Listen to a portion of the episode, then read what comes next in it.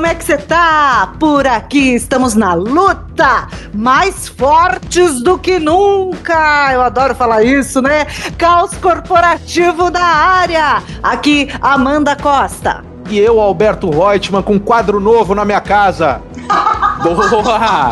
E aqui Anderson Bar, depois de um intenso dia dos namorados. Um beijo para Débora Ronda, meu grande amor. Aí, Uau. o amor está no ar, Anderson Bars. E está no ar também a nossa temporada Liderança Alfa. Estamos falando aqui daquele momento crucial na vida de todo profissional, a primeira liderança. Alfa, que é a primeira letra do alfabeto grego, que tem valor de número um, que é a primeira versão de uma criação de um produto. Pois é, é disso que a gente está falando, da primeira versão da liderança.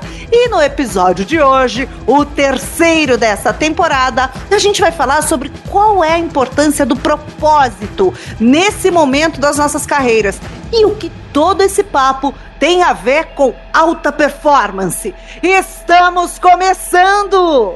Mas não sem antes ouvir as frases de inspiração e de transpiração de Alberto Reutemann e Anderson Bars. Minha frase de inspiração, aliás, hoje é um recado do coração para você que me escuta. Meu amigo, minha amiga, prove para todos que hoje você consegue ser ainda pior do que ontem. Credo! Quer o quê? Você quer palmas pro seu discurso? Não consigo nem vaiar, Invejosos, mal resolvidos. Eu vou inovar. Woody Allen, que diz que 90% do sucesso se baseia simplesmente em insistir. Não se trata, meus amigos, de vencer, se trata de não desistir.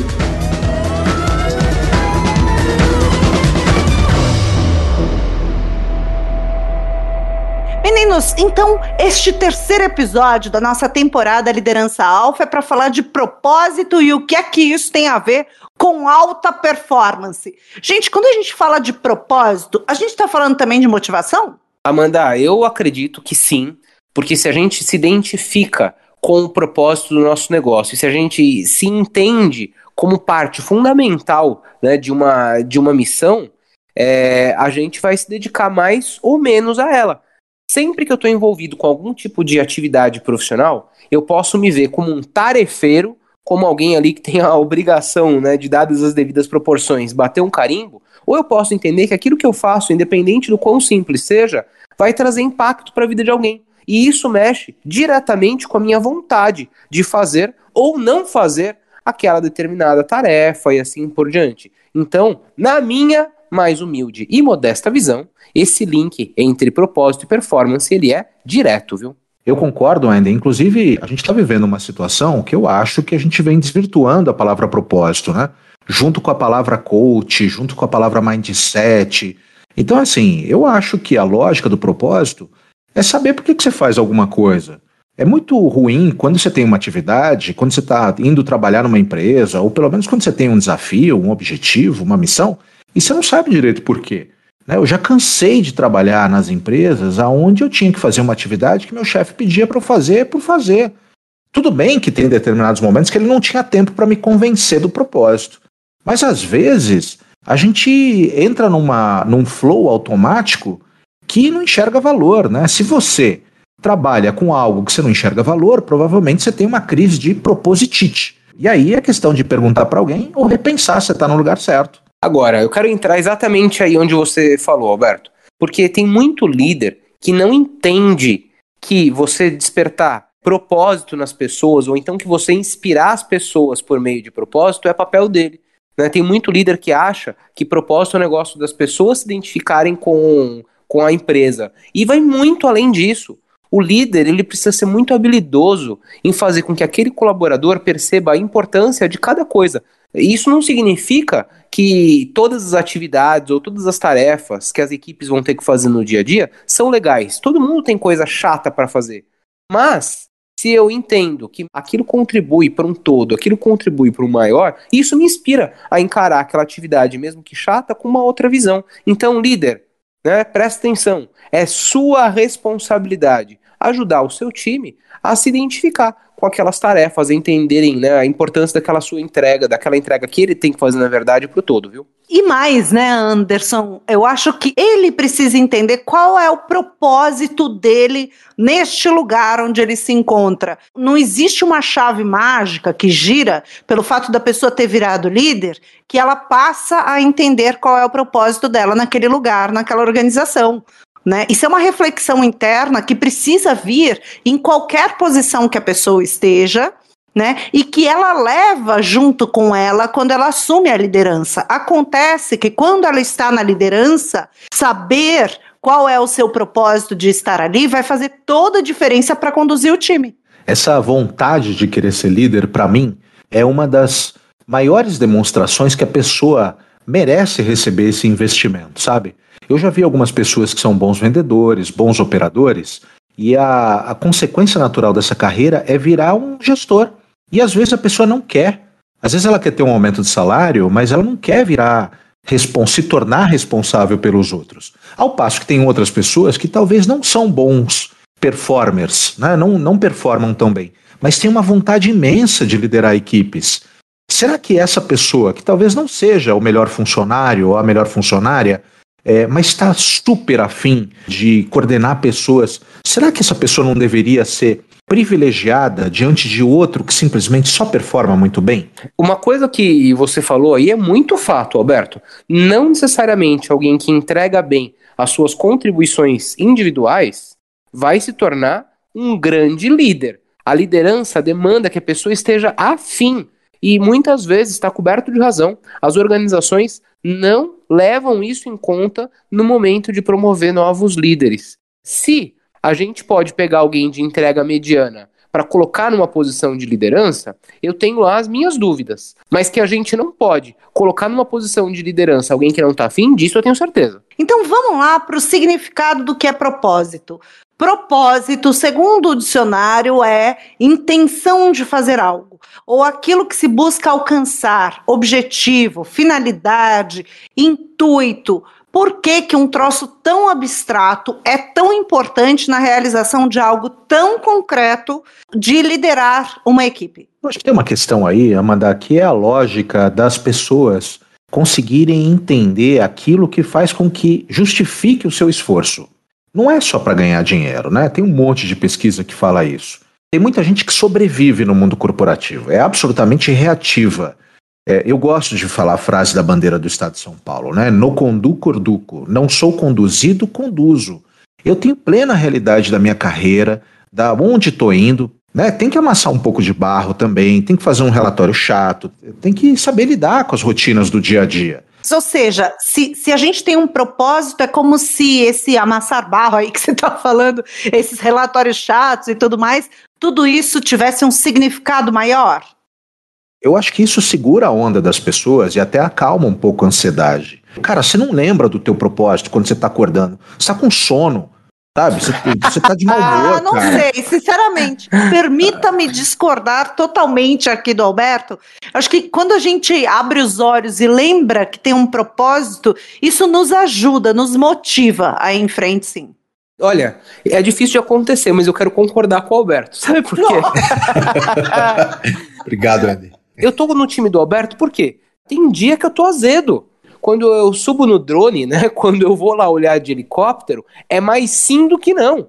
Mas isso não significa que eu tô o tempo inteiro ali engajado, normal. Sou ser humano, né, gente? Do jeito que vocês estão falando, dá a impressão que propósito é um hobby. A grande questão é qual é o objetivo maior da atividade profissional que eu escolhi desenvolver se dentro desse cenário eu consigo, na maior parte das vezes, enxergar que aquilo tem um objetivo, que eu consigo transformar para melhor a vida das pessoas, enfim, eu enxergo a finalidade do meu trabalho, isso me traz mais motivação, independentemente dos reveses que existem.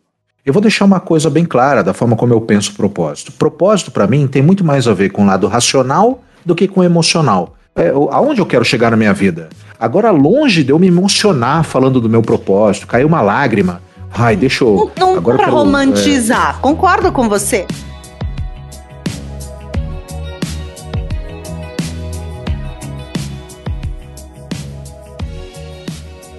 Mas olha, então vamos aterrizar essa história para o seguinte lado. Quando a gente fala de propósito na atuação do líder, me parece que isso está muito mais voltado a fazer as pessoas enxergarem significado naquilo que elas fazem. Né? Então é assim, você não está fazendo um relatório, você está ali participando da construção de dados que vão ser fundamentais para uma tomada de decisão que impacta o seu cliente. Então, quando eu vejo propósito e liderança, é essa relação que eu faço automaticamente aqui na minha cabeça. Mas eu tenho uma dificuldade de conseguir traduzir isso no dia a dia, viu, Andy? O que, que você está fazendo aí, amigo? Eu bato carimbo? Não, você não bate carimbo. Você está ajudando a transformar a sua civilização em uma, uma, uma civilização mais evoluída. Eu acho que isso é uma questão de espectro. Sabe por quê? Eu tenho uma certa dificuldade também das grandes conexões, sabe? Uma vez em que eu perguntei para um senhor, num projeto que eu tava, né? Seu Manuel ele chamava, e eu perguntei para ele, ele era da área de manutenção do hospital, e perguntei para ele o que, que ele fazia no hospital, e ele parou para pensar. Ele falou: ah, Anderson, eu faço a estadia das pessoas aqui ser melhor. Pensa, elas já estão aqui a contragosto internadas num lugar que não é a casa delas, e putz, a cama tá quebrada, o chuveiro tá ruim, e aí meu papel aqui é fazer, enquanto elas estão aqui, a estadia delas melhor. Percebe? Não é a grandiosidade de salvar a humanidade por meio da medicina. Mas ele entendeu que o que ele estava fazendo ia muito além de apertar um determinado parafuso de uma cama. Né? Ele fazia a conexão certa com aquela pessoa que era usuária dos serviços que ele tinha. Então, acho que propósito é muito mais isso do que é, esse lapso grande que existe, né? Entre alguém que está fazendo alguma coisa e uma atividade, sabe? Então, nesse sentido, esse exemplo real que você trouxe, Anderson, é, faz todo sentido com o exemplo fictício que o Alberto trouxe. Então, é isso. Então, é o mesmo propósito. O meu grande receio é que a gente pegue esses propósitos, e principalmente na função do líder que nos escuta agora, e ele acha que ele pode pegar um propósito desse e encantar as pessoas com algo que talvez esteja muito acima dessa realidade percebida. E aí cada um leva para o jeito que quiser, enganam as pessoas, inclusive. Eu acho que é importante a gente fazer esse link do propósito com a performance. E eu tenho um estudo aqui da Bain Company, que vez por outra eu uso para me, me ajudar né, a esclarecer esse negócio. Esse estudo da Bain Company diz quando existem pessoas que estão insatisfeitas com o seu ambiente de trabalho, essas pessoas têm 71% de produtividade. As pessoas que estão satisfeitas, né, entenda-se satisfação com ok, né? Você gosta de trabalhar aqui? Ok. As pessoas satisfeitas, elas entregam 100%, sabe? O combinado não sai caro. Pessoas engajadas, né, que são aquelas pessoas que, poxa, se sentem desafiadas, se sentem aprendendo, gostam das pessoas que estão ali ao redor, pessoas engajadas produzem 144%. E pessoas que se identificam com o propósito, com a missão daquela empresa, que entendem o impacto do trabalho delas no todo e no mundo, são pessoas que rendem 225%. Assim como existe este estudo, existem dezenas centenas de outros que mostram que pessoas que têm identidade com o propósito da empresa na qual trabalha rendem muito mais em termos de entrega. Então, contra dados não há argumentos, né, meus amigos? Alta performance só existe se a pessoa tem clara consciência do que faz e mais do que o que faz, para onde que ela tá, onde ela vai chegar fazendo bem feito, né? E deveria ser de curto prazo, né? Propósitos de longo prazo talvez ajudem a desmotivar as pessoas, né? Porque nós vivemos um mundo é mais imediatista. Agora, queria perguntar aqui para vocês. Na visão de vocês, o que é alta performance? Andy, para falar a verdade, eu nem gosto dessa palavra performance. Performance me lembra performar, estar num palco uh, para interpretar um papel. Né? Então eu tenho sempre essa sensação de que ah, estou aqui fingindo que faço alguma coisa bem, então eu não gosto, né? Mas alta performance, acho que no mundo corporativo a gente está querendo dizer que é a pessoa que entrega o máximo com a máxima qualidade, né? Acho que seria mais ou menos isso. E você, Alberto? Eu acho que alta performance é um estado provisório de desconforto que gera resultado acima do esperado. A alta performance é o maior exercício de autoconhecimento. Falei, opa, eu consegui chegar nesse nível? Ok, mas se eu continuar em alta performance o tempo todo, eu estresso a máquina, né? Aí a alta performance vira performance. E eu tenho que toda hora me superar, é ruim, né? Que vira burnout. Vira burnout. eu queria justamente criticar esse ponto. Sabe que o Peter Drucker, né, um dos pais da administração, ele já tinha uma frase que tentava explicar um pouco disso, dizendo que alta performance significava atingir todo o seu potencial e poder desfrutar de tudo que as suas habilidades possam proporcionar. Então, no final das contas, eu concordo com a frase, eu acho que é isso mesmo, que alta performance significa é, atingir todo o potencial. Não significa sobrecarga de trabalho, não significa trabalhar além da conta. Significa né, que você está inteiro fazendo as coisas. E eu queria justamente desmistificar esse negócio. Alta performance não significa necessariamente sofrimento. Agora, o ponto que muitas vezes nos traz sofrimento na alta performance é que a gente é desafiado a fazer coisas que a gente ainda não, não faz, ou que a gente ainda não sabe. Então a dor na, na alta performance não é pela alta performance, é pelo fato da gente ter que desenvolver habilidades com o avião andando, né? Sim, isso é muito comum, né? Agora, você trouxe o Peter Drucker e eu vou trazer o Daniel Pink, que é autor do Motivação 3.0, né? E ele fala o seguinte: que para que ah, haja motivação, a gente precisa de três aspectos: autonomia, excelência e propósito. Né? Então é o seguinte, a gente já começou falando de propósito até por isso mesmo. Então, no fim, chegar à alta performance tem muito mais a ver com estar pleno na sua atividade, entregando o máximo que você pode, com autonomia, com excelência e acreditando naquilo que você faz. Não tem nada a ver com entregar rápido. É, não tem nada a ver com entregar rápido, não tem nada a ver com sobrecarga, tem a ver com trabalhar bem e aprender sempre. Sabiam que aprendizagem é um dos elementos da alta performance? E muitas vezes aprender é justamente o fato que nos dá o desconforto no meio do caminho. Então eu queria desmistificar, né, e reitero aqui a minha fala, esse lance de que alta performance é sobrecarga. Não, sobrecarga é ruim. E não significa que sobrecarga é alta performance. Né? São coisas separadas. Existem momentos em que a gente está é, em alta performance e com sobrecarga. É isso que nos leva para o burnout não o estado de alta performance em si. Ô Andy, mas eu fico pensando aqui, sobrecarga não tem a ver com desorganização? É, a gente está acreditando aqui que a desorganização é, acontece quando o colaborador não consegue se organizar dentro de um espaço de tempo que ele tem para realizar as atividades. Mas às vezes tem líder que erra a mão e começa a dar muito mais atividade do que o colaborador consegue organizar, suportar. Mas assim, a empresa que, que acaba uh, levando a sobrecarga de trabalho para o colaborador, será que ela não precisa rever a sua organização interna, os seus métodos e sistemas de distribuição de trabalho, de prazos e tudo mais, entendeu? Amanda, eu acho que às vezes isso é mau caratismo. Desculpa, vou ser muito honesto aqui no que vou dizer. A gente, nós três aqui, por N anos, já atuamos em posições executivas. E não foi uma, não foi duas, não foi três.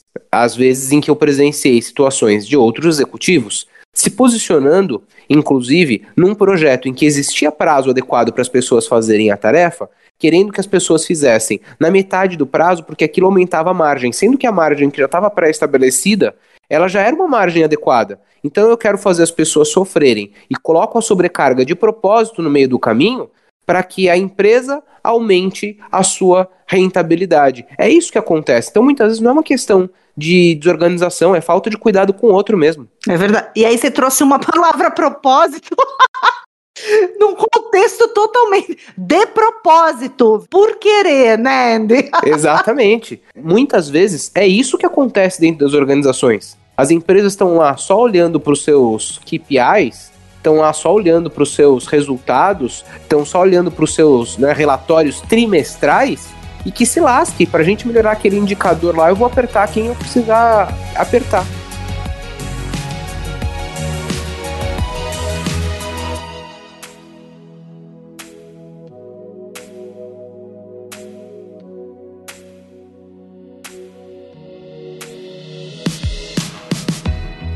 Eu trabalhava num banco e vinha a meta da Holanda. Quando vinha a meta da Holanda, chegava para o presidente no Brasil, o que, que ele fazia? Ele colocava a meta da Holanda e mais um pouquinho do Brasil. E aí cascateava para as áreas. Cada diretor colocava sempre um pouquinho a mais. A hora que chegava no coitadinho da analista lá embaixo, ele estava com quase do dobro da meta que veio originalmente, porque tinha um monte de gente na escada hierárquica que queria sempre colocar um pouquinho a mais. E aí você não bate a meta, fica triste, né? Fica 30% abaixo, e aí a matriz ficava feliz, porque deu 100% da meta. E você cria um clima. Eu acho que a gente sempre fica com a sensação, eu acho que isso é muito do brasileiro, né? De querer sempre entregar mais daquilo que, que lhe é solicitado. Eu acho que é uma, tem que ter uma revisão da cultura nesse sentido. Por que, que você tem que entregar mais? Para provar o quê? É verdade. E aí entra a tal da sociedade do cansaço, né? Que você gosta de falar desse livro, né, Alberto? Chun Bill Han, maravilhoso. Agora, sabe de quem muitas vezes é a culpa? Sua, Alberto. Minha, da Amanda. Vocês investem em empresas? Vocês são acionistas? Vocês têm ações? Muitas vezes a culpa é do acionista. E é por isso que existe organização hoje em dia, com o CEO se posicionando, dizendo que vai deixar de prestar conta trimestral para acionista.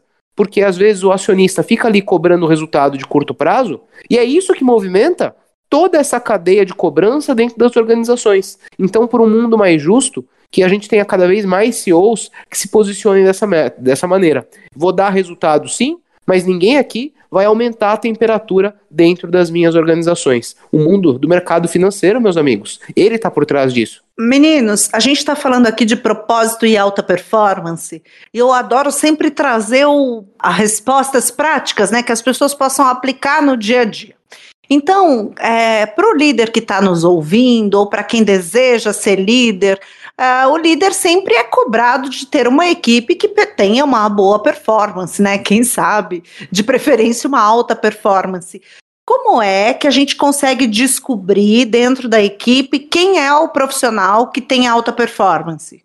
Eu fazia isso e faço até hoje de uma maneira muito simples. É quem está afim de fazer.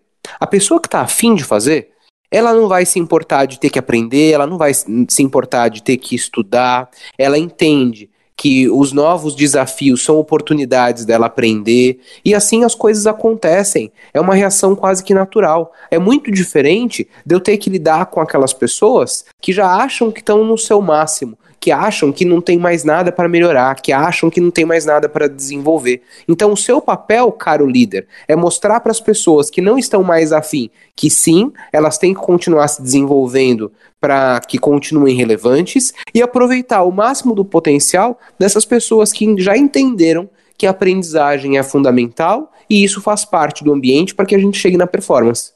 E quais são os comportamentos observáveis do profissional que trabalha com alta performance? Eu acho que é alguém que pergunta quando não sabe, é alguém que compartilha de informação, que percebe que tem um colega que está no telefone é, e não está sabendo manusear bem uma informação, ele vai lá e vai do lado, abre uma informação e manda por e-mail. É alguém que se preocupa em identificar se tem algum problema na área e conversa com o gestor. Eu acho que alta performance sempre tem a ver com proatividade. São pessoas que são sinceras, é, que demonstram vulnerabilidade. Eu acho que alta performance tem muito a ver com sinceridade, com expor o que não sabe, pedir por favor, pedir desculpas, reconhecer o erro. É, é, eu acho que alta, alta performance diz respeito a, a uma situação muito mais comportamental do que numérica. Alberto, deixa eu até fazer um complemento do que você trouxe. Quer saber um comportamento que para mim é um dos mais brilhantes quando a gente fala de alta performance? É aquela pessoa que celebra os resultados do outro. Ah, maravilhoso isso. O outro foi lá e conseguiu atingir um determinado resultado, ele fica feliz pelo outro. Isso, para mim, é um dos mais brilhantes comportamentos de alta performance. Isso é muito legal. É isso, menino. Então, hoje nós trouxemos aqui no terceiro episódio da temporada Liderança Alfa propósito e alta performance. Trouxemos nossos pontos de vista sobre o que é propósito, qual é a importância do propósito para a gente desenvolver a nossa atividade no dia a dia, para a gente se motivar e para a gente performar bem, embora eu não goste desta palavra, né? Trouxemos também os comportamentos observáveis de um profissional que tem realmente uma excelente entrega. Vou substituir alta performance por excelente entrega que, no meu humilde ponto de vista, alta performance é trabalhar feliz e fazer o outro feliz. Concordo absolutamente. Sejamos felizes, meus amigos, porque a vida, ela não tem um destino, né? Ela é uma jornada. Sejamos felizes na jornada.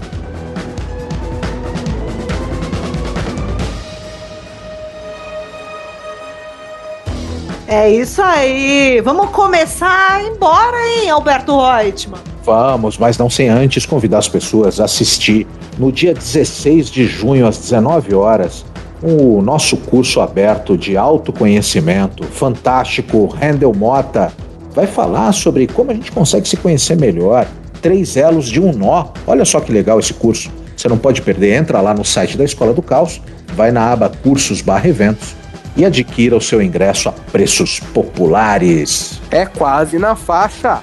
Muito que bem. E tem, tem a jornada alfa, hein? Para quem quiser desenvolver os líderes de primeira viagem em parceria com o All Edtech. Vai lá no nosso site, dá uma olhada que você vai curtir. Gente, vamos nessa então, que tem uma semana inteirinha esperando a gente, pra gente mostrar o nosso propósito e nossa alta performance. Vambora! Bora, e tem música. Eu tenho uma sugestão aqui, eu não sei se vocês vão querer a minha sugestão. Eu tenho uma boa aqui também. Eu, inspirado aqui nos gostos musicais da minha filha adolescente, adolescente, né? Quase que não é mais, mas enfim. Eu tenho a sugestão, pra gente acabar bem, energia lá em cima, Firework, dela, Katy Perry. Gosto. Boa sugestão. Eu vou de rock nacional. Eu acho que a gente está vivendo dias de luta, né? Então eu vou chamar os nossos amigos Nazi, é, Ah, Edgar perdi, Escandurra, perdi, certeza eu perdi. Dias de luta. Minha banda favorita! Dias de luta! Vambora! Bora. Um beijo, gente. Ótima semana. Tchau, tchau, tchau. Tchau, tchau! Fui. Só depois de muito tempo fui entender aquele homem.